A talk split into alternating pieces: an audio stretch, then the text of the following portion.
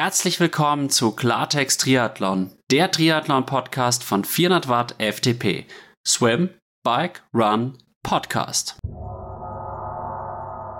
Hallo und herzlich willkommen zu einer neuen Folge Klartext Triathlon. Heute mit Paulina Kohlhaas, die Freundin von Ruben Zepuntke. Ich bin sehr froh, dass du heute hier bist, Paulina. Wie geht's dir denn heute? Und stell dich doch auch mal unseren Zuhörerinnen und Zuhörern genauer vor damit die einen Eindruck davon haben, was du so machst und wer du auch genauer bist. Ja, erstmal vielen lieben Dank für die Einladung. Ähm, Habe ich mich sehr darüber gefreut. Ähm, ja, ich bin Paulina Kohlhaas. Ich bin Sportphysiotherapeutin, wohne mittlerweile in Girona in Spanien und ja, ähm, laufe sehr viel. Und ähm, ja, mein Freund ist äh, Ruben Zepuntke, ein Triathlet, den ich äh, auch begleite, mit dem ich zusammen, mein Partner, mit dem ich zusammen lebe. Und genau, ich bin 27 Jahre alt. Alles klar, ich bin auch durch diese Doku Ruben auf dich aufmerksam geworden. Es war für mich sehr, sehr beeindruckend, wie du hinter Ruben stehst und auch das Ganze unterstützt, sogar extra mit ihm nach Girona gezogen bist. Da werden wir auch später noch intensiver drüber sprechen. Aber jetzt nochmal zu dir. Warum sollte man dich denn als Person kennenlernen? Wodurch zeichnest du dich aus? Oh, gute Frage. Ähm, ja, weiß ich jetzt auch gar nicht. Ähm, vielleicht, dass ich äh, Sportphysiotherapeutin bin. Ich bin auf jeden Fall ähm, sehr interessiert im Sport, auch immer mit vorne dabei und äh, genau. Wie meinst du das mit vorne dabei? Ähm, sehr interessiert, schaue immer alle, alle Sport sportlichen Events und ähm, ja. Dann hast du wahrscheinlich vor zwei Tagen, als die Basketballer den WM-Titel sensationell gewonnen haben, dich auch sehr gefreut, nehme ich an. Natürlich, alle die oder alle Sportevents ähm, ja, sind spannend. Natürlich mehr ähm, Triathlon oder Tennis oder Laufen, aber auch andere Sportarten sind sehr interessant für mich. Ja, finde ich cool, dass du auch ein Tennisliebhaber bist. Ich verfolge auch immer die Grand Slams. Jetzt habe ich mich auch über den 24. Titel über no von Novak Djokovic gefreut. Der ist ja jemand, der auch gar nicht so gut ankommt bei vielen Leuten. Ich verstehe es nicht. Er ist für mich ein absolut sportliches Vorbild. Hast du früher auch mal Tennis gespielt? Ja, ich habe äh, seit ich vier bin Tennis gespielt. Ähm, mehrere Jahre, sehr, sehr lang und ähm, ja, spiele aber mittlerweile nicht mehr. Das ist ja der Weg von vielen Sportlern in der Kindheit und Jugend einen Ballsport und dann wechselt man in den Triathlon oder ins Bodybuilding, habe ich immer so den Eindruck. Aber geh doch auch mal auf deinen Lebenslauf ein bisschen ein. Was hast du denn seitdem du geboren bist so grob gemacht? Und vor allem auch, du hast jetzt schon angedeutet, dass du sehr sportlich warst. Wie warst du auch sportlich unterwegs? Ja, also ich habe ein paar Tennismatches hinter mir. Ähm, von vier, mit vier Jahren habe ich gestartet, auch ähm, Turniere zu spielen. Ähm, natürlich erstmal nicht so wichtige Turniere oder viel Training, sondern äh, Bambini-Gruppen. Dann äh, habe ich bis ich bis zu meiner Jugend, bis ich die Schule gewechselt habe, habe ich Tennis gespielt und ähm, anschließend immer mehr mit dem Laufen begonnen oder mit dem Radfahren. Ähm, nebenbei immer noch, ich hab, bin Snowboardlehrerin, ähm, viel gesurft und ähm, ja, andere, andere Sportarten. Genau, mittlerweile dann nur noch das Laufen. Ähm, interessiere mich aber für alle Sportarten. Ich finde es mega cool, ähm, dass es so viele verschiedene Sportarten und Wettkämpfe gibt. Genau. Aber es ist jetzt nur noch das Laufen oder Trailrun oder Track ähm. Aber äh, ja, das reicht mir auch. Verständlich. Nimmst du da auch an Wettkämpfen teil beim Laufen? Ähm, nein, bislang nicht. Ein paar Crossruns habe ich gemacht oder so ein paar äh, ein Track äh, 400 Meter Test oder sowas, aber mehr bislang noch nicht. Was noch nicht ist, kann ja noch werden. Jetzt hast du viel über deine sportliche Vergangenheit erzählt. Geh doch auch mal auf deine berufliche Vergangenheit ein oder auch vielleicht kleinere private Sachen, die du mit uns teilen möchtest. Ja, ähm, ich habe die, also ich wollte immer in den Sportbereich auch als private Person, äh, als im beruflichen Sinne, habe mich dann, ähm, äh, habe dann entschieden, Sp äh, Physiotherapeutin zu werden, ähm, weil ich selbst auch in Behandlung war damals, beziehungsweise das auch mitbekommen habe durch den ganzen Sport und mich dafür interessiert habe. Danach habe ich dann die physiotherapeutische Ausbildung gemacht ähm, in Koblenz. Dann bin ich nach Berlin, habe mich auf den Sport spezialisiert und bin mittlerweile dann äh, Sportphysiotherapeutin und behandle ähm, auch Profiathleten hier in Girona. Bin mittlerweile selbstständig, hatte ein paar ja, Weiterbildungen und bin sehr glücklich in meinem Beruf. Das ist sehr viel wert, wenn man zufrieden mit dem ist, was man hauptberuflich tut. Und da gratuliere ich dir an der Stelle. Du hast jetzt angedeutet, du warst selbst in physiotherapeutischer Behandlung. Weswegen, wenn ich fragen darf? Und nichts äh, Spezielles, nur einfach vom Sport an einfach auch, wir haben viel Stabilisation gemacht und hatten einen Physiotherapeuten dort und ähm, ich war nicht krank oder so, glücklicherweise. Ähm, aber wir haben halt viel mit dem zu tun gehabt, auch in, in der Tennis, ähm, im Tennistraining zum Beispiel. Ja, diese Physiotherapeuten sind so hilfreich, die bewirken manchmal deutlich mehr als der ein oder andere Arzt. Ich habe jetzt auch im letzten Jahr in München, als ich noch in München gewohnt habe, viel Osteopathie machen lassen und das hat mir echt extrem geholfen, auch meine ganzen Verspannungen im Rücken, im Brustbereich loszuwerden, weil ich habe leider ein bisschen Asthma, was vor allem halt dann noch auftritt, wenn ich mich sehr intensiv belaste beim Laufen. Deswegen mache ich das auch nicht so häufig und trainiere eher umfangsorientiert an der Stelle. Aber ich muss auch sagen, die Wertschätzung in Deutschland für diese Arbeit ist in meinen Augen noch viel zu gering. Und ich hoffe, dass sich das langfristig auch ändert. Du hast jetzt gerade gesagt, dass du Sportphysiotherapeutin bist und dich in Girona selbstständig gemacht hast. Geh doch da mal genauer drauf ein, finde ich sehr, sehr interessant. Auch der Punkt, inwiefern muss man bei Sportlern oder bei Leuten, die Sport treiben, besonders, äh, worauf muss man besonders achten als Physiotherapeutin von Sportlern?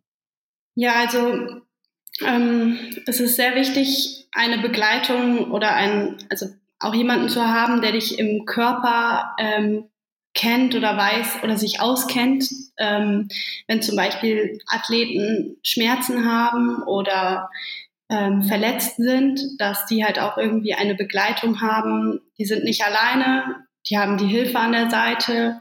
Es ist wichtig, richtig zu agieren. Und ähm, ja, es ist schon sehr wichtig, auch einen Physiotherapeuten an der Seite zu haben. Absolut. Und jetzt geh doch auch mal darauf ein, wie äh, hat sich das Ganze jetzt ergeben mit der Selbstständigkeit in Girona? Was baust du dir da konkret auf? Ähm, ich arbeite mit jemandem zusammen in einer Praxis und äh, da kommen jetzt äh, glücklicherweise viele Profiathleten auch hin, ähm, die ich dann behandeln kann. Ähm, eigentlich gerade in, ähm, in diesem Moment nur Profiathleten.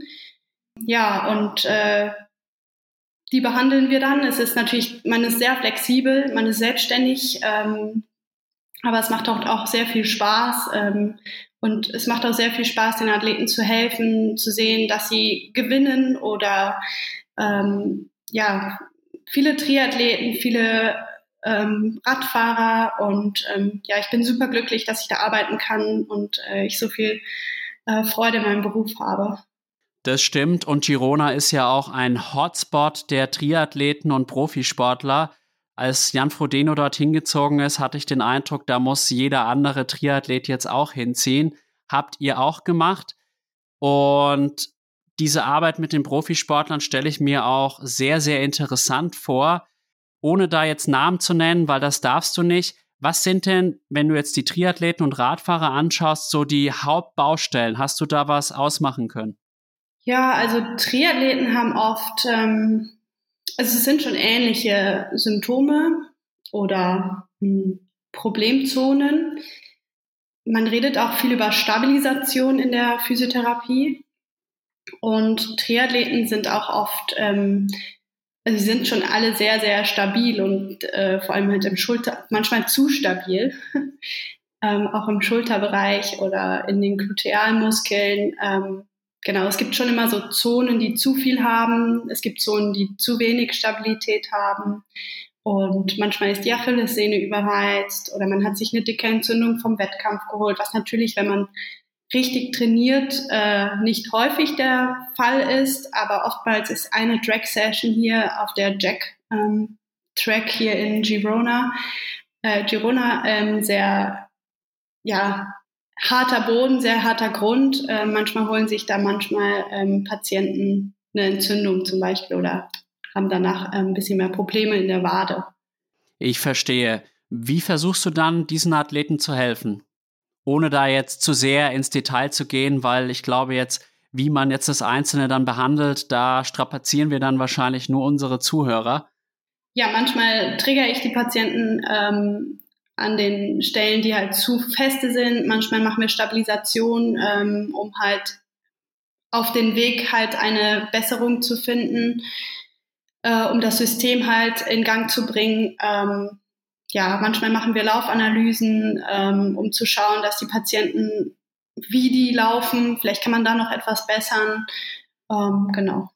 Alles klar, ist auf jeden Fall sehr, sehr hilfreich. Und wie gesagt, ich habe den Witz, glaube ich, auch schon mal im Vorgespräch gebracht.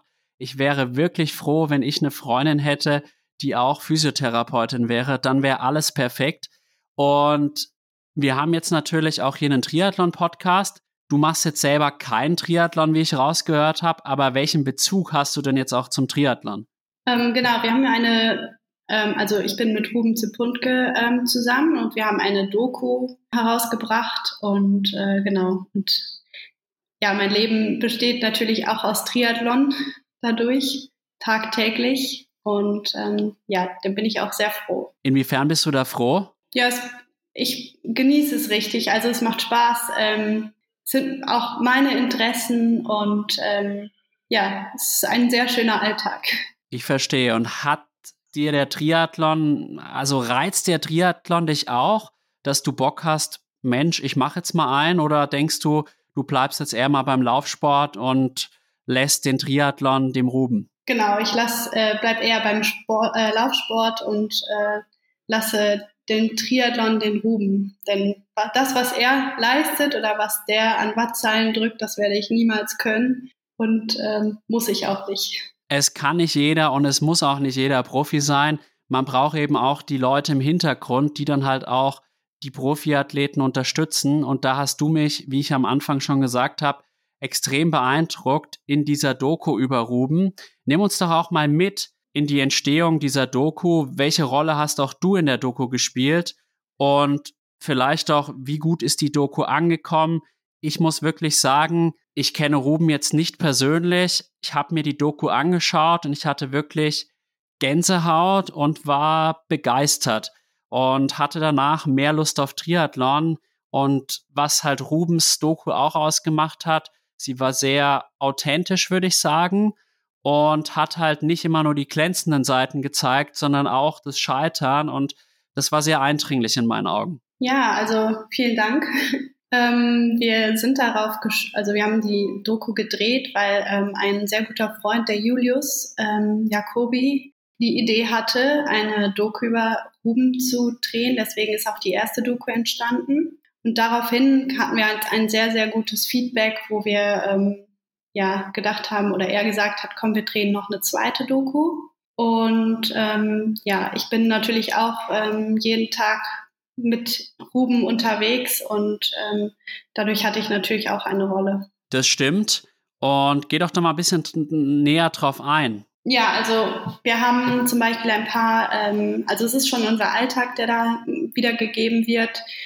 Genau, er ist zum Beispiel in Trainingslager oder trainiert halt jeden Tag seine sechs bis oder unter sechs oder über sechs Stunden. Ähm, ja, es wird gezeigt, dass wir, ähm, wie wir leben, wie wir das alles gemeinsam machen auch zum Beispiel oder dass wir auch eine ähm, unterwegs zu Wettkämpfen sind, wie das dann abläuft. Ja, und äh, zum Beispiel, dass wir auch in Amerika waren, wie das dann abläuft. Ähm, vom Training oder von den Vorbereitungen und wie wichtig ist das auch zum Beispiel ist, dass man das zusammen machen kann, beziehungsweise ähm, den Rückhalt dann auch hat oder äh, wenn man zum Beispiel auch scheitert.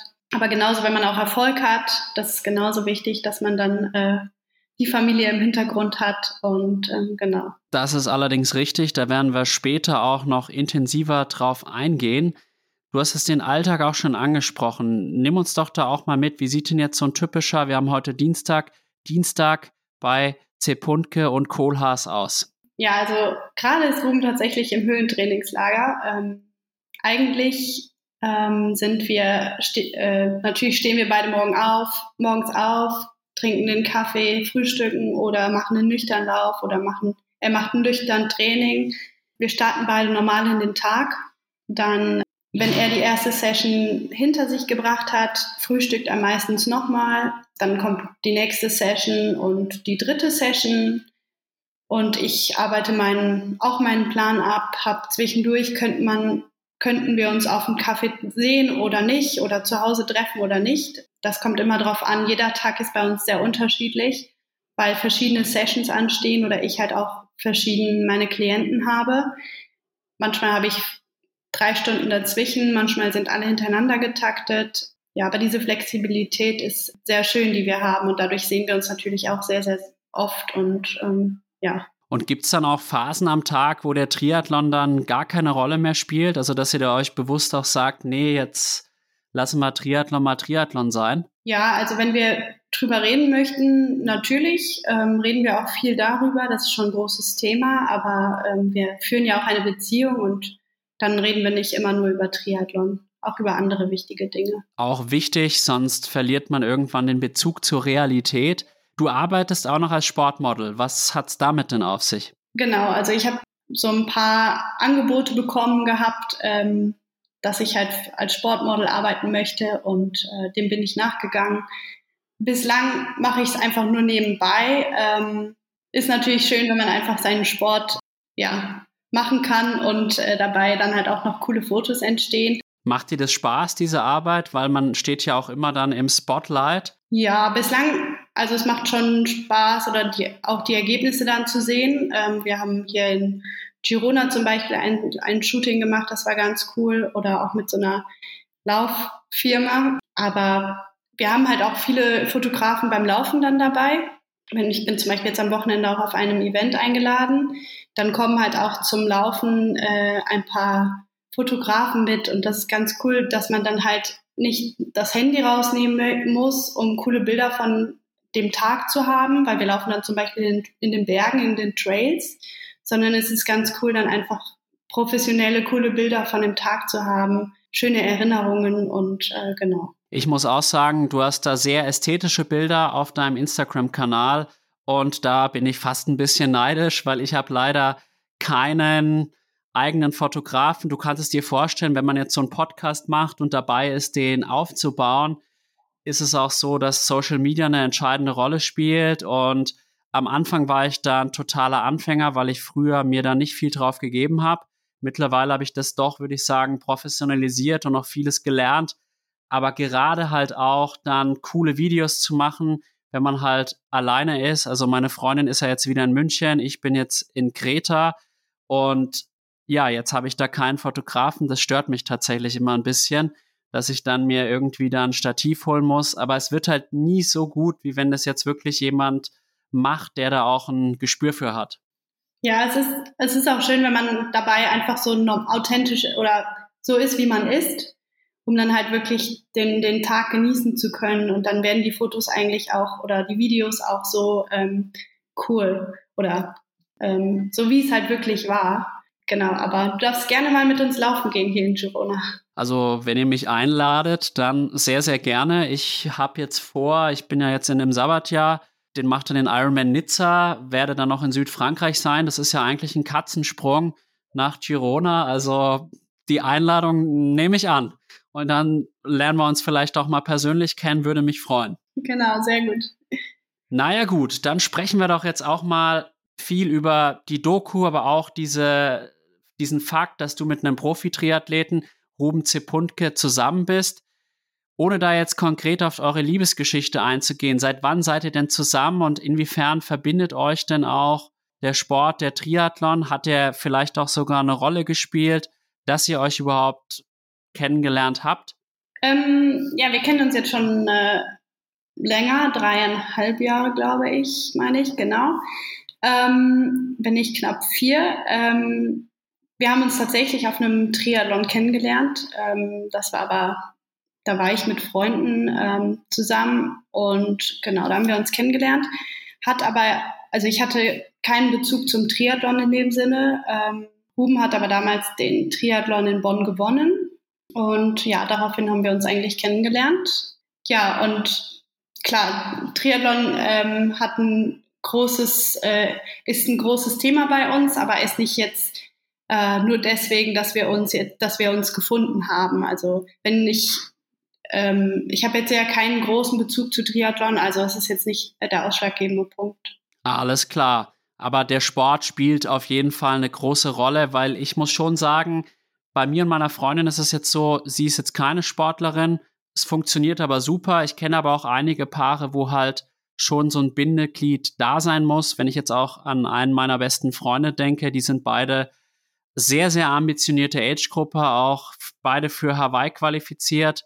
Jetzt mussten sie leider, wie du vielleicht, wie du sicher mitbekommen hast, es gab ja jetzt eine gesplittete WM und sie waren eben für 2023 beide qualifiziert und dann mussten sie jetzt, also Sa Sarah heißt die eine, die startet jetzt dieses Jahr und ihr Freund, der Sepp, der startet dann tatsächlich erst 2024. Also es waren diese Leidtragenden von der Entscheidung von Iron Man. Ja, es ist ähm, schon natürlich einfach oder ein Pluspunkt, wenn man jetzt zum Beispiel, dass ich auch Sportphysiotherapeutin bin oder dass man ähm, die gleichen Interessen hat. Aber es muss nicht sein. Also im Profibereich ist es natürlich einfacher dann. Aber wenn es jetzt nicht so wäre, dann wäre es nicht so. Also es würde auch funktionieren. Ich denke auch. Und was ich bei euch ja auch schön finde, es ist ja jetzt nicht so, dass ihr ein Profi-Sportlerpaar seid, sondern du machst deine Sachen, du gehst weiter in deinem Beruf nach und der Ruben macht halt seinen Job und das ist halt vor allem trainieren, essen und regenerieren. Was liebst du denn auch an Ruben am meisten? Also was zeichnet ihn aus?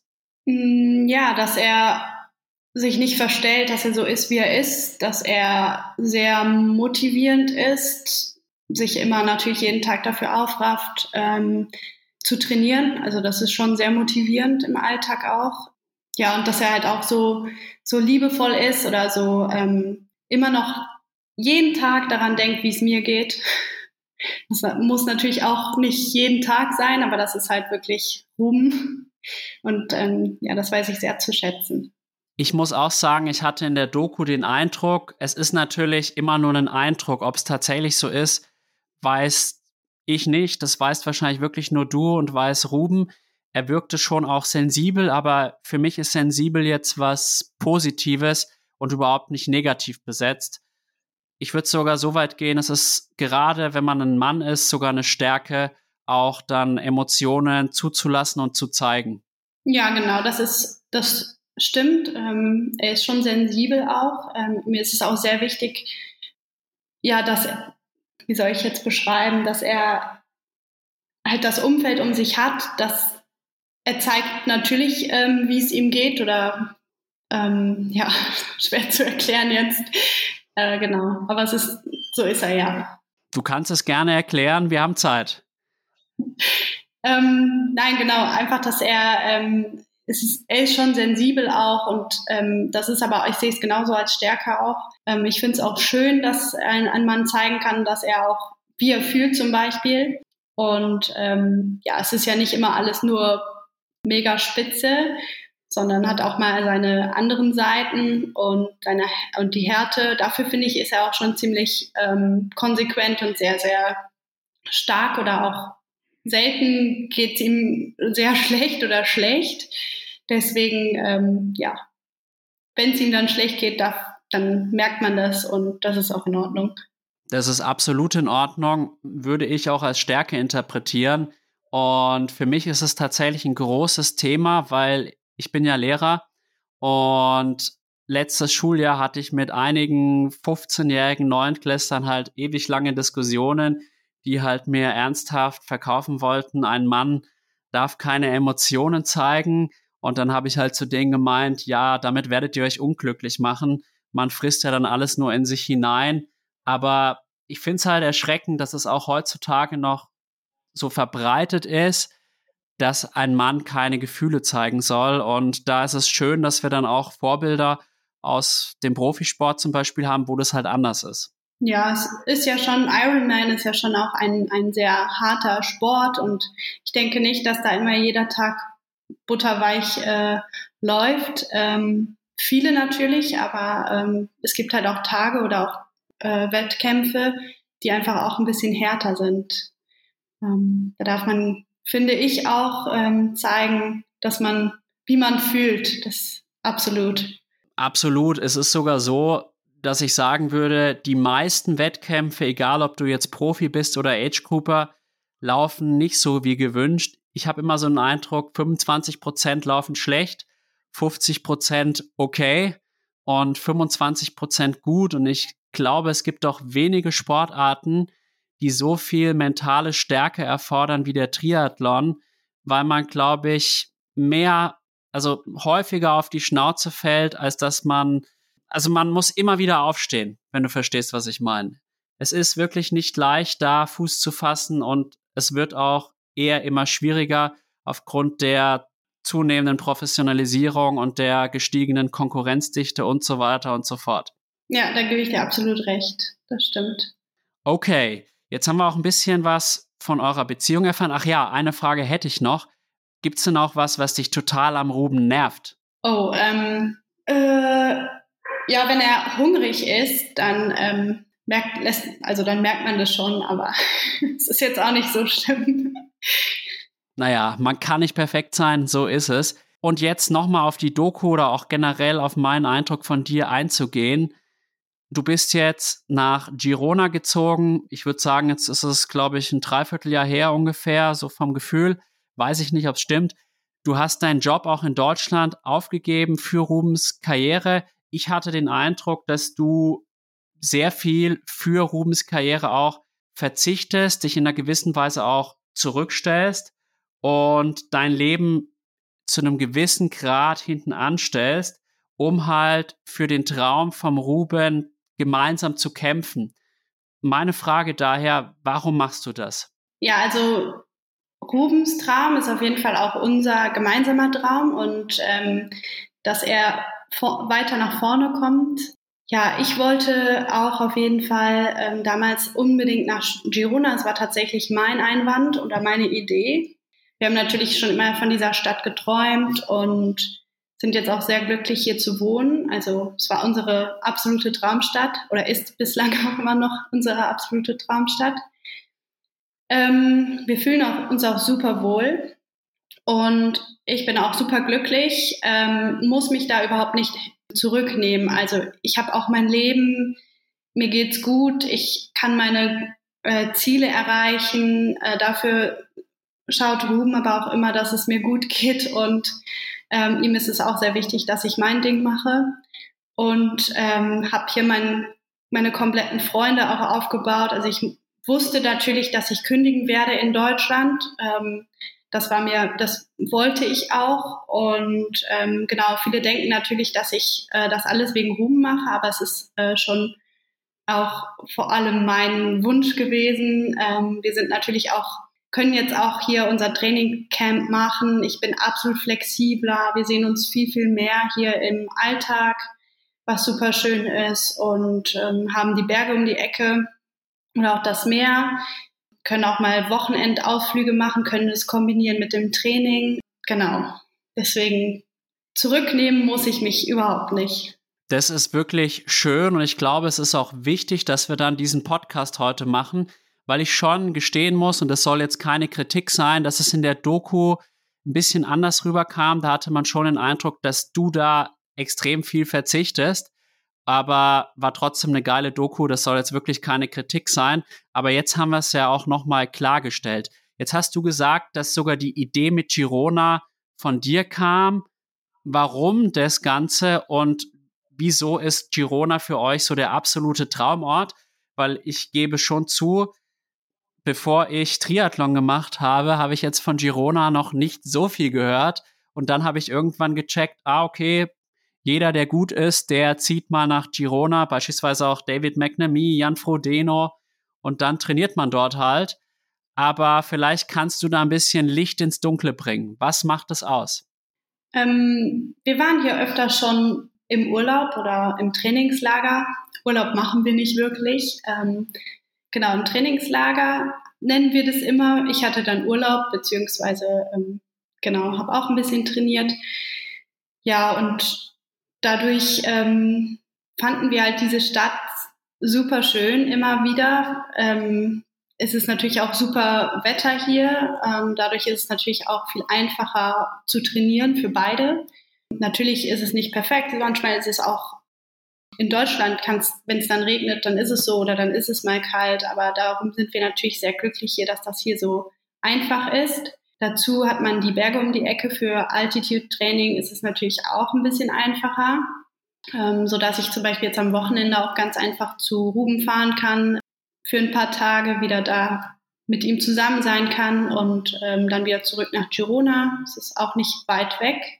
Genau, deswegen, es war halt, diese, diese Stadt hat uns halt total angetan, uns beiden. Und wir haben halt immer davon geredet, dass wir hier hinziehen möchten. Es ist wir haben auch glücklicherweise mitten in der Stadt eine Wohnung gefunden, die super schön ist. Und ähm, ja, dadurch sind wir sehr, sehr happy, dass dieser Lifestyle hier ist halt natürlich auch so ein Ding. Es gibt viel Cafés, viele Cafés hier um die Ecke. Es gibt viele, es gibt nur Radsportler hier, wie du schon sagtest.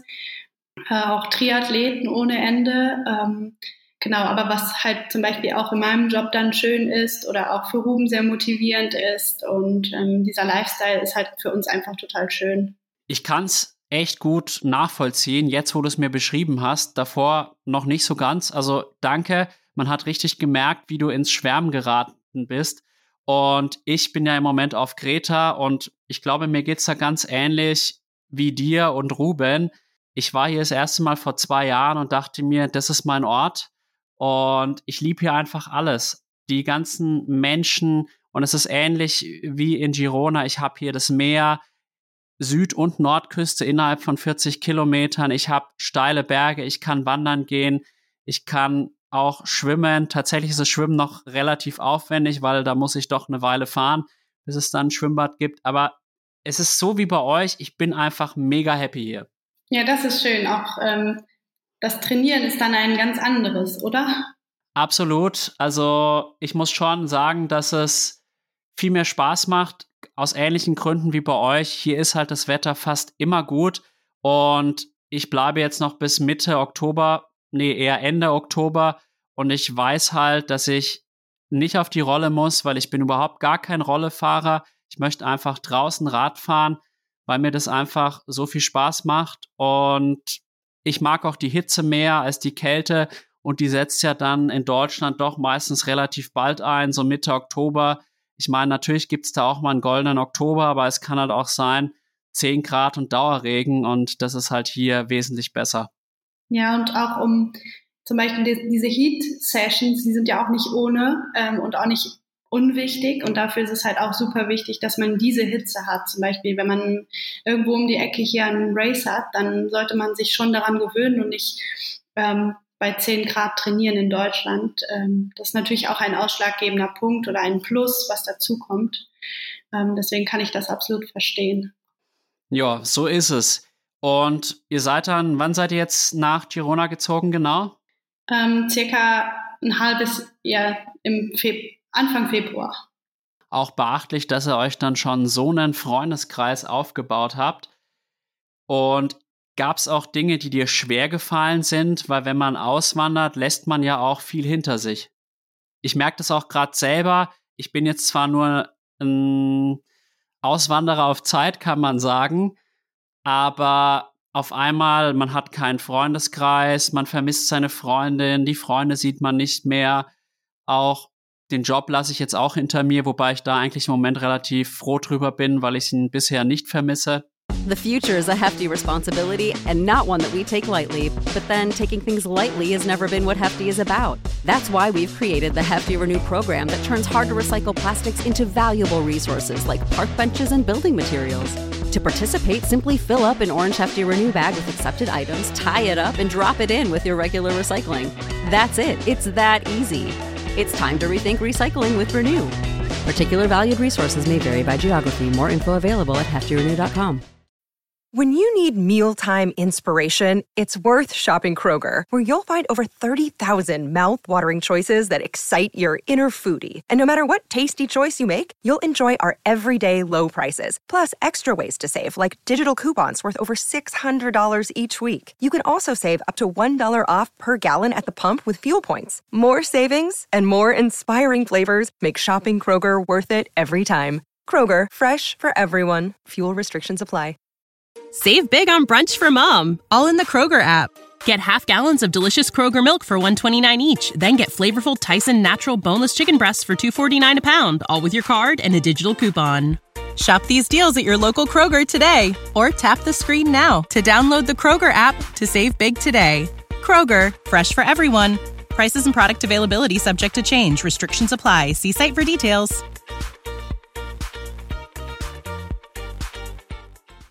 Das ist gut. Ähm, ja, genau. Also ich war schon erst zwiegespalten. Ähm, für mich war es ja schon dann länger klar, dass wir gehen werden. Ähm, ich habe mich auch riesig darauf gefreut. Und ich hab, also wir haben zum Glück von beiden Seiten die Familie so hinter uns, dass wir das, ähm, dass es uns nicht schwer gefallen ist. Natürlich fällt es uns schwer zwischendurch, dass wir die Familie vermissen oder ähm, unsere Freunde. Aber ich, wir hatten jetzt echt äh, sehr viel Glück, dass unsere Freunde und Familien alle dahinter stehen. Ja, deswegen, das hilft enorm. Und ähm, dadurch, dass ich halt hier viele neue Freunde gefunden habe, die auch die gleichen Interessen wie ich nachgehen, bin ich dem sehr dankbar und ähm, das macht es mir natürlich auch viel einfacher. Also äh, ich bin richtig angekommen hier und ähm, ja, auch mit dem Job, da hatte ich halt anfangs auch, ich wusste ja noch gar nicht, wo ich hinkommen werde, weil ich ja jetzt auch nicht ähm, fließend Spanisch spreche. Es wird aber deutlich besser mittlerweile, ähm, habe aber auch viele Profiathleten, die dann ähm, Englisch sprechen, was ähm, genau auch dann für mich deutlich einfacher ist. Ähm, nichts zu äh, trotzdem muss ich natürlich ähm, Spanisch lernen und das äh, mache ich auch ganz fleißig, aber ähm, ja, genau. Also es macht es mir schon einfacher, wenn man dann hier weiß, wo man ist, dass man die Arbeit hat, dass man die Freunde um die Ecke hat. Das ist auch das Schöne hier in Girona, die sind alle direkt um die Ecke. Man kann sich direkt auf einen Kaffee treffen oder zusammen Sport machen. Und ähm, genau, dem bin ich sehr dankbar. Das Umfeld, dass das dahinter steht, ist extrem wichtig, kann ich nur bestätigen. Das Einzige, was natürlich blöd ist, wenn man dann, wenn was Unvorhergesehenes in Deutschland passiert, dann muss man erstmal das wieder organisieren. Habe ich jetzt selber gemerkt, weil ja leider mein Opa verstorben ist. Aber es scheint ja wirklich so, dass du dich extrem gut eingelebt hast in kurzer Zeit. Und auch klasse, dass du die Sprache lernst, weil wir wissen es alle, wie es ist. Ich merke das hier in Griechenland extrem. Ich bin halt der Sprache nicht mächtig aufgrund dessen, dass ich hier erstmal nur zweieinhalb Monate bin, ist es auch so, lohnt es sich dann auch kaum, das zu lernen. Aber ich merke halt schon, wenn ich, ich habe mir jetzt so ein paar Wörter halt angeeignet, die ich dann auch sage. Und das freut halt die Einheimischen auch. Und mit der Zeit wirst du dann, wenn das Spanisch noch besser ist, vermutlich auch noch mehr mit den Einheimischen in Kontakt kommen und dich dann auch komplett integrieren. Ja, die Spanier sind auch sehr entspannt, was mich auch total glücklich macht. Also wenn ich zum Beispiel ähm, in ein Geschäft gehe oder zum Kaffee und du sprichst die Sprache und ähm, es ist nicht perfekt oder es ist schon sehr gut und die wissen halt, dass du nicht von aus Spanien äh, bist, dann ähm, sind die sehr, sehr glücklich. Aber manchmal werde ich halt auch in Spanisch dann einfach angequatscht. Mittlerweile ist es kein Problem mehr, aber ja, anfangs habe ich dann auch ein bisschen blöd geguckt und wusste gar nicht, habe halt dann gesagt, dass ich nur Englisch spreche und äh, so spanisch sehe ich jetzt auch eigentlich gar nicht aus, aber es ist halt dann auch lustig. Es ist lustig und was die Südländer in Europa generell kennzeichnet, die sind meistens sehr gastfreundlich und sehr herzliche Menschen. Ich glaube, da haben wir ganz ähnliche Erfahrungen machen können bisher. Jetzt hatte ich in der Doku ja trotzdem den Eindruck, dass du sehr, sehr viel für Ruben machst. Also ich habe ja teilweise gesehen, du fährst sogar mit dem Auto mit bei manchen Radeinheiten, um ihn zu unterstützen und zu begleiten.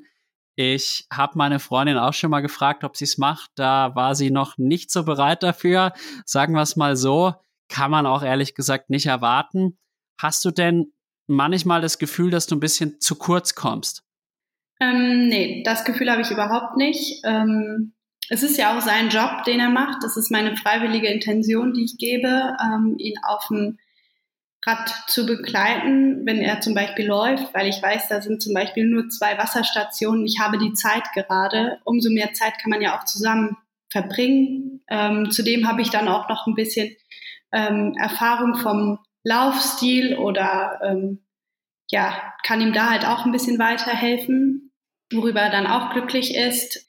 Genau, wenn ich mit dem Auto fahre ich jetzt hier in Spanien nicht hinterher. Ähm, das, der trainiert natürlich alleine. Das war jetzt manchmal vor dem Race haben wir das schon mal gemacht oder auch in Deutschland auch. Ähm, ja, hier in Spanien habe ich es bislang noch nicht gemacht. Wenn es aber notwendig ist, manchmal schauen wir uns zum Beispiel dann die Rennstrecke zusammen an. Dann äh, setze ich ihn irgendwo aus, zum Beispiel mit dem Rad, ihm noch hinterher oder sammle, sammle ihn dann einfach wieder ein.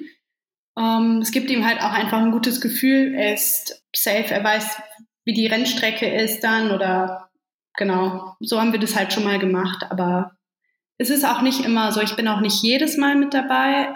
Genau, weil ich die Zeit dann vielleicht nicht habe. Aber ja, es macht mir auch Spaß und äh, ich freue mich, ihn da zu unterstützen. Finde ich echt cool, dass dir das so viel Freude auch bereitet und du da voll dahinter stehst und das auch nicht machst, weil Ruben dich darum bittet, sondern einfach von dir aus. Echt cool. Ich muss jetzt an der Stelle auch noch erwähnen, meine Freundin hat mich bei Läufen auch schon mit dem Rad begleitet. Nur das mit dem Auto und dem Rad, das gab's noch nicht. Also nicht, dass hier ein falscher Eindruck entsteht. Möchte hier auch nicht meine Freundin schlecht reden, weil die ist nämlich echt super. Das muss an der Stelle nochmal gesagt werden. Und du bist ja jetzt an der Seite eines Profiathleten und wir wissen alle, dass das Umfeld eine extrem große Rolle spielt. Du bist jetzt die Partnerin von Ruben. Inwiefern versuchst du Ruben denn auch Dinge abzunehmen, dass er sich auf seinen Sport und seine Regeneration fokussieren kann?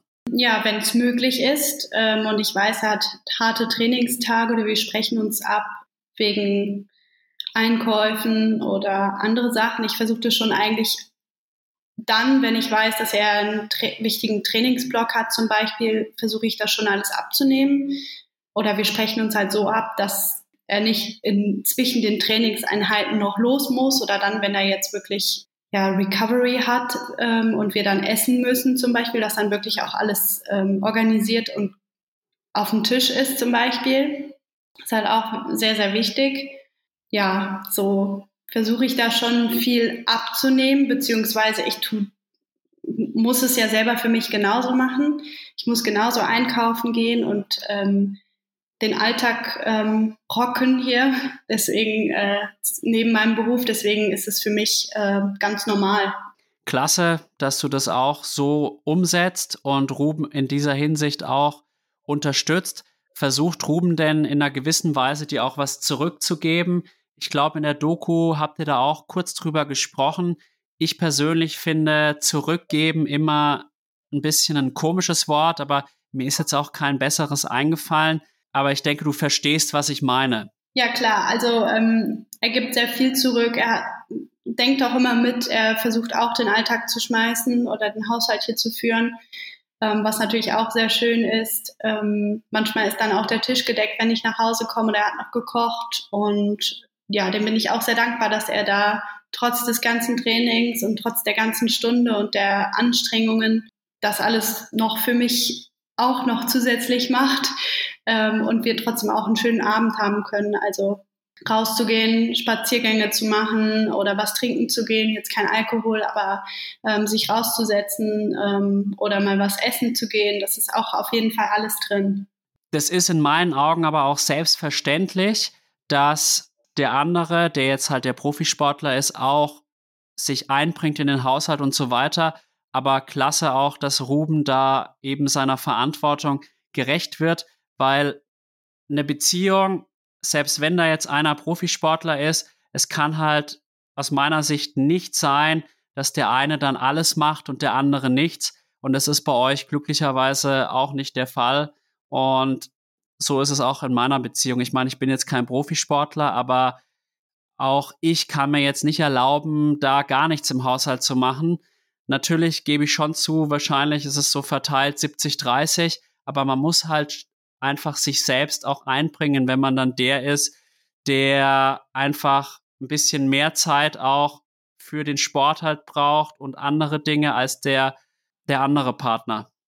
Genau, ich finde es auch sehr wichtig, dass beide leben hier, beide wollen es schön haben und äh, beide möchten auch gerne leckeres Essen auf dem Tisch haben und ähm, haben beide Hunger, haben beide gearbeitet und ähm, sehe ich ganz genauso, sind beide für verantwortlich und das ist bei uns genau gleich. Perfekt.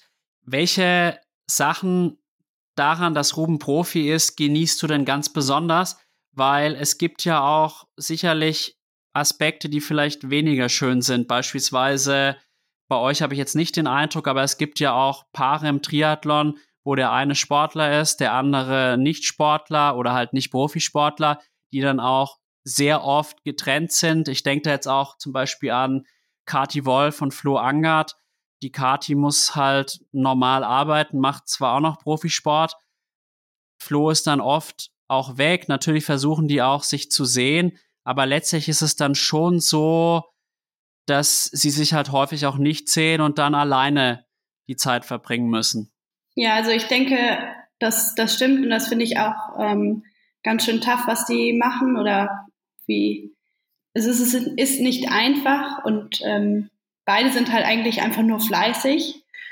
Und ja, wir haben natürlich sehr viel Glück jetzt oder auch, ich sehe es auch immer als Privileg, dass wir uns so viel sehen können, jeden Tag, bis auf, dass er jetzt drei Wochen im Höhentrainingslager ist, aber es ist halt um die Ecke und ich kann da hinfahren. Ähm, natürlich ist er auch auf Wettkämpfen, da habe ich aber auch das Glück, dann mal mitfahren zu dürfen und ähm, ja, also ich sehe es total als Privileg, dass wir uns so oft sehen, trotz des Sports. Also wenn es jetzt nicht so wäre, würde ich es auch verstehen, aber ich bin dem sehr dankbar, dass es nicht so ist und wir uns viel sehen können und sehr viel, vor allem halt den ganzen Tag eigentlich. Also wenn ich jetzt ein paar Stunden arbeiten bin ähm, ähm, bei Klienten ähm, in Behandlung bin und dann komme ich nach Hause und dann ist er vielleicht auch gerade von einer äh, Session zurückgekommen und wir können wenigstens einen Kaffee zusammen genießen oder so. Ähm, ja, ich weiß auf jeden Fall, dass das sehr großes Privileg ist, dass man das zusammen dann machen kann, weil manche ja auch doch vielleicht acht oder zehn Stunden am Tag arbeiten und sich Paare dann den ganzen Tag nicht sehen. Es gibt doch immer einen Unterschied zwischen man sieht sich und lebt nebeneinander her und hat oder man sieht sich und hat aktive Zeit miteinander. Also ich nenne es jetzt mal Zeit zu zweit, aber bei euch scheint es ja wirklich so zu sein, dass da alles im Gleichgewicht ist und die Zeit zu zweit da nicht zu kurz kommt. Ja, absolut. Also da wird viel drauf Wert gelegt und dadurch ähm, passt das alles sehr gut und dem bin ich auch sehr dankbar. Verständlicherweise. Wie wichtig ist für Ruben denn auch die Unterstützung durch dich und sein Umfeld? Vielleicht kannst du da auch ein bisschen genauer drauf eingehen. Ja, also es ist sehr wichtig für Ruben, dass er sein Umfeld, seine Familie ähm, um sich herum hat. Natürlich wohnen die jetzt in Deutschland. Ähm, es war ja auch unsere Entscheidung, ähm, nach Spanien zu gehen, aber wir sehen unsere Familie glücklicherweise auch ähm, ab und zu, beziehungsweise meine war gerade hier. Ähm, jetzt fliegen wir bald wieder nach Deutschland zu seiner Familie. Und ähm, das tut auch immer gut, dann ist man noch mal ein bisschen aufgeladen und freut sich, ähm, alle zu sehen. Und ähm, ja, wir stehen natürlich immer in Kontakt zu denen und ähm, ja, und Ruben ist es sehr wichtig, dass auch hier alles, dass ich mal mit zu einem Wettkampf komme und äh, oder auch genau das Gleiche mit Leuten, die ihm helfen, ihn supporten, dass die mit im Wettkampf sind. Ähm, das ist ihm sehr, sehr wichtig. Die glauben an ihn, die unterstützen ihn in seinem Ziel und ähm, ja, das braucht Ruben. Mir ist es in der Doku extrem aufgefallen, dass er ein sehr enges und freundschaftliches Verhältnis zu seinen Trainern gepflegt hat. Sicherlich auch ungewöhnlich. Bei vielen anderen Sportlern ist es ja so, dass doch ein gewisser Abstand auch im Persönlichen zu den Trainern herrscht. Ich hatte immer so den Eindruck, manchmal war es von Vorteil, manchmal war es auch von Nachteil, aber vielleicht kann ich da auch mit Ruben mal persönlich sprechen. Wäre ja auch ein sehr interessanter Podcast-Gast und dann könnte man auch mal die andere Seite der Beziehung Kohlhaas, Zepunt gesehen, wäre sicherlich auch äh, sehr reizvoll. Ja, absolut. Da wird er sich sicherlich freuen. Ich hoffe es. Also du hast dich ja sehr gefreut über die Einladung und ich habe mich dann auch extrem gefreut, dass du hier dabei bist. Und du hast jetzt auch Wettkämpfe angesprochen. Wie versuchst du ihn dann auch bei den Wettkämpfen zu supporten? Auf welche Weise machst du dich da dienlich? Ja, also dadurch, dass wir hier natürlich den ganzen Tag, ähm, nicht den ganzen Tag, aber viel Training miteinander oder ich sehe, wie er trainiert, ähm, das alles mitbekomme, weiß ich natürlich auch, was er braucht oder wie er dann in dem Moment agiert. Dadurch kann ich ihn natürlich auch sehr gut supporten bei allen Wettkämpfen und versuche da immer wieder mitzufahren. Wenn es nicht geht, schafft er es natürlich auch alleine, absolut. Aber ähm, ja, wenn es nicht möglich ist, dass ich mitkomme, der ist stark genug und äh, das ist auch kein Problem. Aber umso mehr Leute oder halt, wenn ich dabei bin, umso besser ist es halt. Und ähm, oder auch der Trainer oder Leute, die ihn supporten, die ihn kennen, ihm Zeiten durchgeben. Der Manager ähm, ist zum Beispiel auch sehr oft dabei, der macht das ganz, ganz toll. Oder ja, und dadurch ist es halt sehr wichtig für ihn, dass er Leute an der Seite hat und ähm, ja, umso besser wird es. Ich kann es sehr gut nachvollziehen, wenn ich bei einem Wettkampf bin und meine Freundin ist zum Beispiel dabei oder mein Bruder, dann bin ich irgendwie noch mal besonders motiviert und fühle mich extrem wohl. Und meistens kann ich dann auch mehr ans Limit gehen tatsächlich. Natürlich, wenn man dann alleine auf einem Wettkampf unterwegs ist, geht es auch. Und man muss natürlich an der Stelle sagen, bei mir geht es jetzt meistens darum, möglichst gut abzuschneiden, aber sicherlich nicht um Geld oder um vordere Platzierungen, um Sponsoren auf sich aufmerksam zu machen. Das ist sicherlich nochmal ein anderes Schwert. Ja, im Profibereich, ähm, klar, es ist natürlich, du musst, ähm, also für, wenn du jetzt den, den Wettkampf machst und ähm, es ist natürlich dann, du musst an dem Tag halt alles geben und natürlich der trainiert ja dann dafür und ist dafür auch vorbereitet. Aber ähm, ja, es gibt natürlich auch mal schlechtere Tage, wo man sich vielleicht nicht 100 Prozent fühlt. Das kommt selten vor oder war jetzt die letzten Wettkämpfe eigentlich nicht, beziehungsweise er war, wollte eigentlich bei einem Wettkampf mitmachen, hat sich krank gefühlt und ist dann auch nicht gestartet. Genau, aber ja, du musst halt präsentieren und du musst halt diese paar Stunden musst du halt auch alles geben und ähm, alle schauen halt auf dich, vor allem wenn du ein Rennen führst dann. Das klingt jetzt fast so, als dass du Ruben um diesen Aspekt des Profisports nicht beneidest.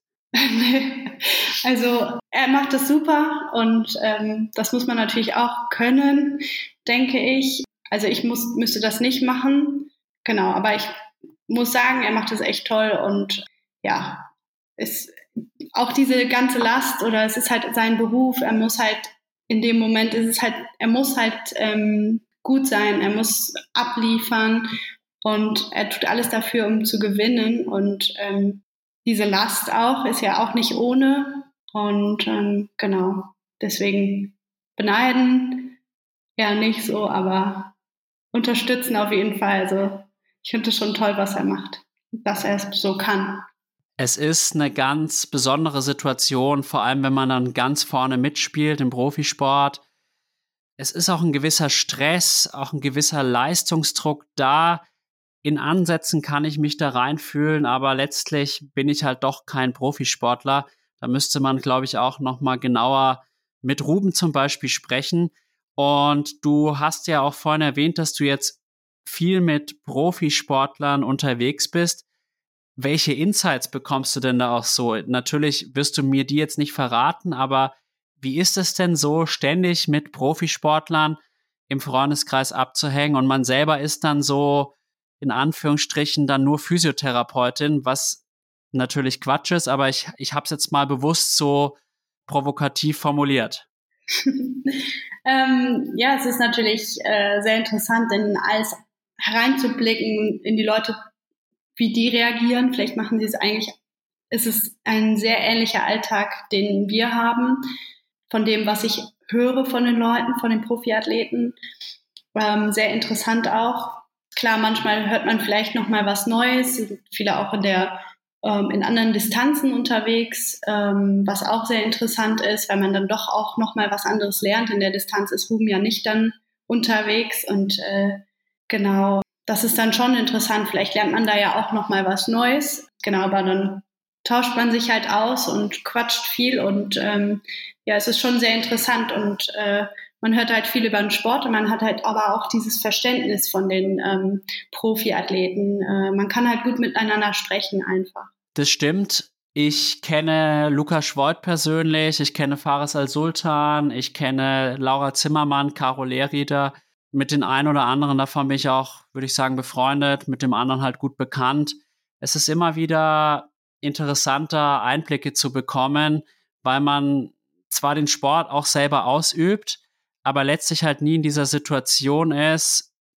Es ist all, also dass das Leben und der eigene Verdienst auch von der sportlichen Leistung abhängt und wie schwer das dann auch manchmal ist, wenn Rennen nicht so laufen, die Erfolge ausbleiben, da dann am Ball zu bleiben, das finde ich auch immer sehr interessant. Und letztlich habe ich festgestellt, das sind meistens auch ganz normale Menschen.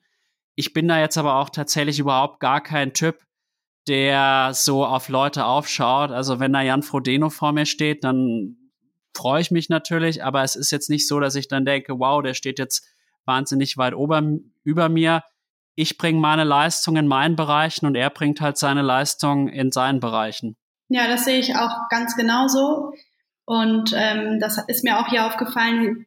Die Jungs und Mädels sind alle mega bodenständig und mega freundlich und nett. Die sind einfach froh, dass ich denen helfe und äh, mit denen kann man auch super gut reden.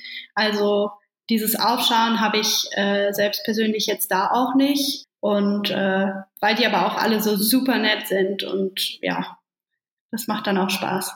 Das ist auch ein Alleinstellungsmerkmal vom Triathlon, dass dort alle Athleten sehr, sehr zugänglich sind. Liegt natürlich auch wahrscheinlich daran, dass die meisten doch ganz schön schauen müssen, wie sie über die Runden kommen. Im Fußball wird es sicherlich anders sein. Und solange es so ist im Triathlon, sollten wir das auch genießen, dass bis auf wenige Ausnahmen, die dann halt wirklich schon zu erfolgreich sind, alle noch so sympathisch und zugänglich bleiben. Ja, absolut. Ich finde das auch echt ein großes Kompliment an Triathlon, dass man so schön mit den Leuten sprechen kann oder auch ähm, alle so freundlich sind und für einen Sport einfach fiebern. Ähm, ich denke, da gibt es auch andere Sportarten, wo das vielleicht ein bisschen anders ist. Auch okay, aber das finde ich echt sehr auffällig, positiv auffällig im Triathlon, ja. Wie war denn das im Tennis oder weißt du da was, wie es im Tennis ist? Ähm, ja, während Turnieren ist es natürlich die Stimmung ein bisschen gekippt oder sehr angespannt, was aber, glaube ich, im Triathlon beim Rennen auch manchmal so ist. Äh, man gibt sich auch die Hand, also die Leute sind auch sehr offen. Man isst auch danach zusammen, also das ist auch sehr positiv, aber natürlich gab es dann auch mal Situationen, wo man sich ein bisschen anders miteinander kommuniziert hat oder man auch einfach genervt war, weil es nicht so rund läuft. Aber ich denke, das ist in jedem Sport so und es ist halt ein Sport, wo man, wo sich zwei gegenüberstehen und dann kann es halt schon mal vorkommen, dass es so ist, dass der andere das dann halt mitbekommt, denke ich. Und an der Stelle muss man auch feststellen, dass im Profitennis gerade bei den Männern nicht unbedingt immer Vorbilder da sind für auch Kinder und Jugendliche. Da gibt's ja doch häufig Ausraster, Schläger werden zertrümmert, der Schiedsrichter wird beleidigt und so weiter und so fort. Aber es ist, ich glaube, Tennis im absoluten Hochleistungssportbereich ist auch ein bisschen was für Psychos. Hatte ich beim Tischtennis auch immer den Eindruck, da setzt alles aus, da werden Menschen, die sonst total sympathisch sind, zu Tieren und man erkennt sie nicht wieder. Ja, genau. Ich denke, die motivieren sich halt in dem Sinne, um halt eine gewisse Spannung in den Körper zu bekommen. Und ähm, ja, das ist mir auch negativ aufgefallen, aber ja, es ist halt, also es gibt ja auch Dokumentationen jetzt, die ähm, sehr schön über Tennis sind zum Beispiel. Es gibt halt verschiedene Persönlichkeiten und äh, es wird auch so immer so bleiben. Und ja, das ist auch okay. Es ist auch okay. Jetzt ist es natürlich auch so, dass du von der Außenwelt viel weniger Aufmerksamkeit bekommst als Ruben Zepuntke. Das ist jetzt auch bei Kati Wolf und Flo Angert sehr ähnlich gewesen. Und da meine Frage, stört dich das manchmal? Nee, absolut nicht. Also ich bin glücklich, wie ich, ähm, wie alles ist und äh, ich beneide Ruben da nicht drum. Das ist alles in Ordnung so. Genau, klar, viele erkennen ihn dann in der Stadt oder so, aber das ist auch gut so. Er ist ja derjenige, der viel dafür tut, der äh, hoffentlich immer bekannter wird und er leistet ja auch sehr viel dafür und dem bin ich auch dann froh, dass er äh, ja bekannter wird beziehungsweise vielleicht auch andere neue ähm, Trainingspartner findet beziehungsweise er kennt halt auch super viel durch den durch den Radsport. Viele Leute hier in Girona oder auch Profiathleten. Und ähm, ja, dann sprechen ihn halt schon viele Leute an, aber ja, bei mir ist auch, ich habe meine Freunde sprechen mich genauso an, beziehungsweise jetzt keine Leute von außerhalb oder Urlauber, aber das ist äh, auch absolut, ich bin froh, wie es ist. Und an der Stelle sei erwähnt, ich glaube, mit den tollen Bildern, die du da auch teilweise auf Instagram postest, wenn du da mehr Initiative ergreifen würdest, könntest du, glaube ich, noch wesentlich bekannter sein. Aber finde ich auch sympathisch, dass du einfach auch sagst, du möchtest es gar nicht und lässt dann quasi das Spotlight auf deinem Freund, dem Ruben. Wenn ihr dann in der Stadt unterwegs seid und Ruben wird angesprochen, ich nehme jetzt mal an, wenn ihr jetzt in Berlin wärt, wäre das auch nicht der Fall, weil wir wissen ja alle, wie es ist. Wir sind eine extreme Bubble im Triathlon, aber in Girona sind natürlich höchstwahrscheinlich viele Hobbyathleten auch, die dann meinen, wenn sie nach Girona fliegen, werden sie danach bessere Triathleten. Ja, genau. Es kann schon sein, dass mal der ein oder andere ein Foto möchte dann, aber es ist halt hauptsächlich dann in einem Wettkampf, dass man da ähm, sehr oft angesprochen wird. Klar, man sieht die ein oder anderen Athleten dann auch im Schwimmbad oder so und ähm, ja, es ist ja auch sehr nett, mit den Leuten zu sprechen. Die erzählen dann auch manchmal, warum sie zum Triathlon gekommen sind. Und das ist ja auch nicht äh, uninteressant. Also ja, ich finde es schön, wenn man so offen ist und ähm, genau.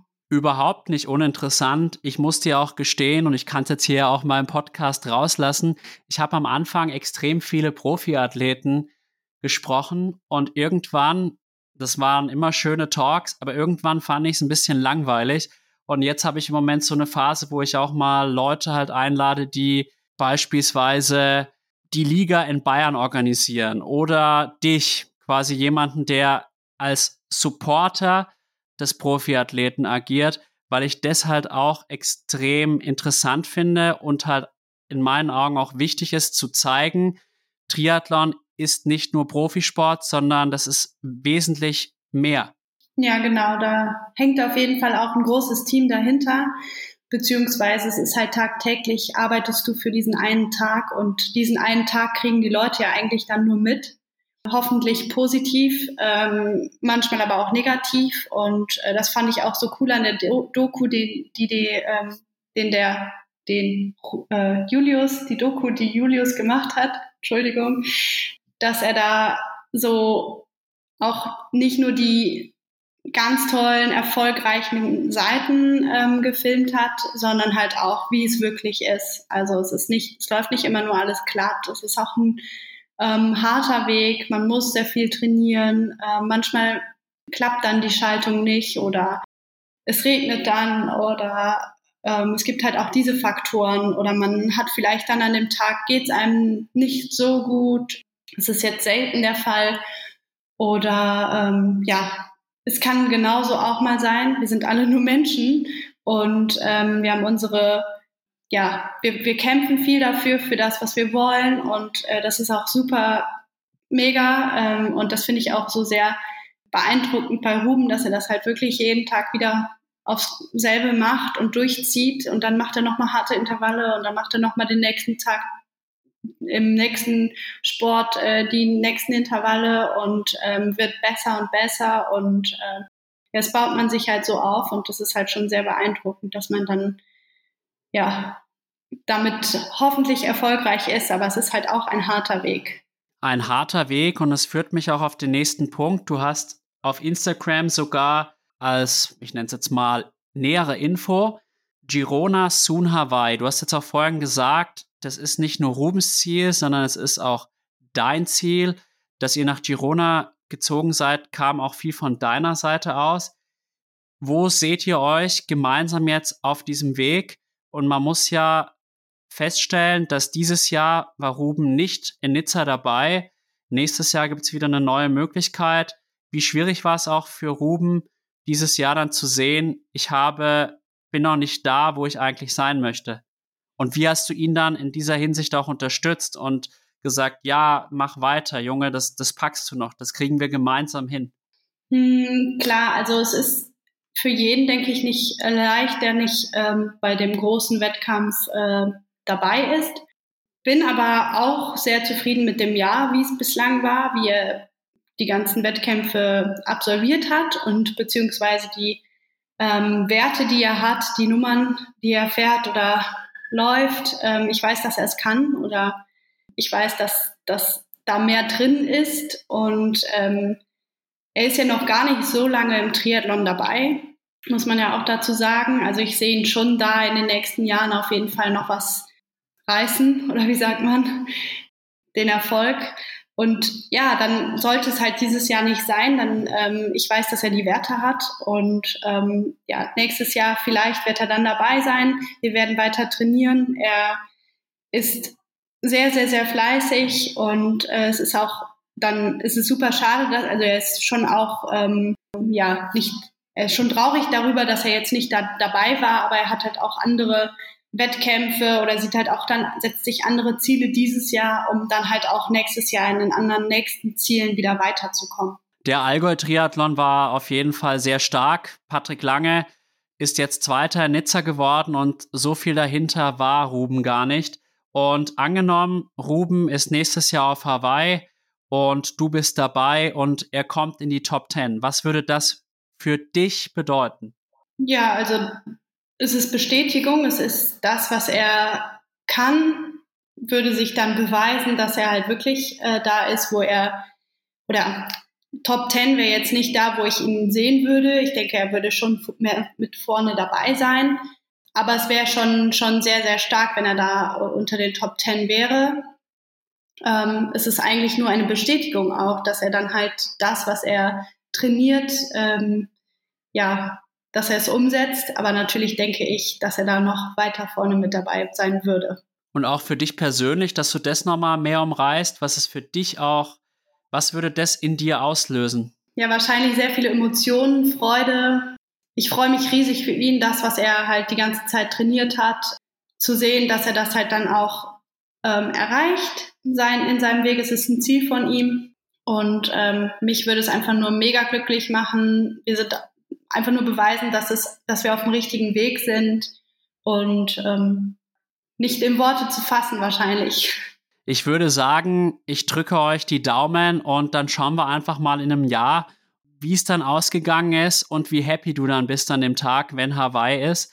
Und jetzt nochmal, jetzt haben wir viel über Ruben und die Beziehung gesprochen. Jetzt auch nochmal speziell zu dir. Du bist ja jetzt selbstständig, wie du erzählt hast welche eigenen Ziele und Visionen hast du denn? Wo siehst du dich denn in den nächsten zwei, drei Jahren? Was würdest du gerne erreichen? Wow. Also ich bin jetzt schon gerade sehr, sehr froh, dass wir hier hingezogen sind und auch, ähm, dass ich selbstständig geworden bin. Das Ganze möchte ich natürlich noch weiter vielleicht ausbauen beziehungsweise so halten. Es gefällt mir nämlich gerade sehr, sehr gut. An den ganzen Zielen weiterschrauben. Zum Beispiel an, ähm, ja, vielleicht mache ich doch mal einen, Wett einen Laufwettkampf oder ähm, alles ein bisschen weiter ausbauen. Vielleicht, wir haben jetzt, gerade sind wir eigentlich mega froh, dass wir halt hier sind und das war halt auch ein super großes Ziel von uns. Und äh, ich hoffe, dass es genauso weiterläuft, dass es, ähm, dass wir noch oder Ruben noch erfolgreicher wird und ähm, ja, ich hoffentlich auch. Ähm, genau, das ist mir sehr wichtig. Ich drücke dir die Daumen dafür und ich bin mir sehr sicher, du bist ein sehr positiver und auch sehr sympathischer Mensch, der sicherlich auch für Ruben sehr, sehr viel macht und ihn unterstützt. Das ist sehr viel wert und ohne Menschen wie dich würde Profisport, aber würden auch viele Age-Grouper, Age-Grouperinnen gar nicht den Sport so ausüben können, weil ihr so viel abnehmt. Und ich bin mir da auch sehr darüber bewusst, dass meine Freundin mir sehr viel ermöglicht und ihr Support ist nicht selbstverständlich. Man muss den wertschätzen und Ruben macht das. Und jeder, der sich hier vielleicht angesprochen fühlt, geht auch nochmal in euch und überlegt, gebe ich meinem Partner etwas zurück, nicht im Sinne von, dass ich wirklich irgendwas Materielles zurückgebe, sondern dass ich das wertschätze und auch anerkenne. Und ich danke dir jetzt, Paulina, für den interessanten Talk mit dir. Hat mir sehr viel Freude gemacht. Hast du denn noch eine abschließende Frage an mich? Weil meine Gäste dürfen immer mal wieder auch mal eine Frage an mich richten. Ja, vielen lieben Dank, dass du mich eingeladen hast und wir zusammen hier gemeinsam einen guten Talk hatten. Ja, was ist denn, was steht denn bei dir als nächstes an, an als Race an? Also du sagtest, Nizza ist äh, geplant für dich? Das ist im Juni geplant, richtig. Und mein nächster Wettkampf ist der Ironman 70.3 Voljak Meni in Griechenland. Das ist quasi der Abschluss meines Griechenland-Aufenthaltes. Und leider hatte ich echt eine ganz schlimme Saison, weil ich habe so erhebliche Nebenhöhlenprobleme. Und seit Oktober war eigentlich bis, man muss sagen, in den Juli hinein kein strukturiertes Training möglich. Dann war ich auch noch mal zwei Wochen krank. Also es geht mir jetzt vor allem darum, möglichst gut abzuschneiden, ohne da jetzt die ganz großen Erwartungen zu haben und dann halt langsam für Nizza aufzubauen. Und ich hoffe, dass ich auch ohne Physio verletzungsfrei durchkomme. Ja, das hoffe ich auch sehr für dich. Also, dass sich das alles wieder glättet und du eine sehr gute Saison hast für dich selbst. Danke dafür und auch danke, dass du heute hier warst. Es hat mir, wie gesagt, sehr, sehr viel Spaß gemacht. Und wenn euch mein Podcast und meine Arbeit genauso viel Spaß machen, dann würde ich mich über positive Bewertungen auf Apple Podcasts, Spotify und Co. freuen. Auch über positives wie auch negatives Feedback freue ich mich und natürlich auch über Spenden auf Red Circle oder PayPal. Vielen Dank dafür und ich wünsche euch weiterhin viel Spaß beim Zuhören und bis ganz bald. Euer Alex und Paulina, mach's gut, hau rein und bleib gesund. Vielen lieben Dank auch für dich so.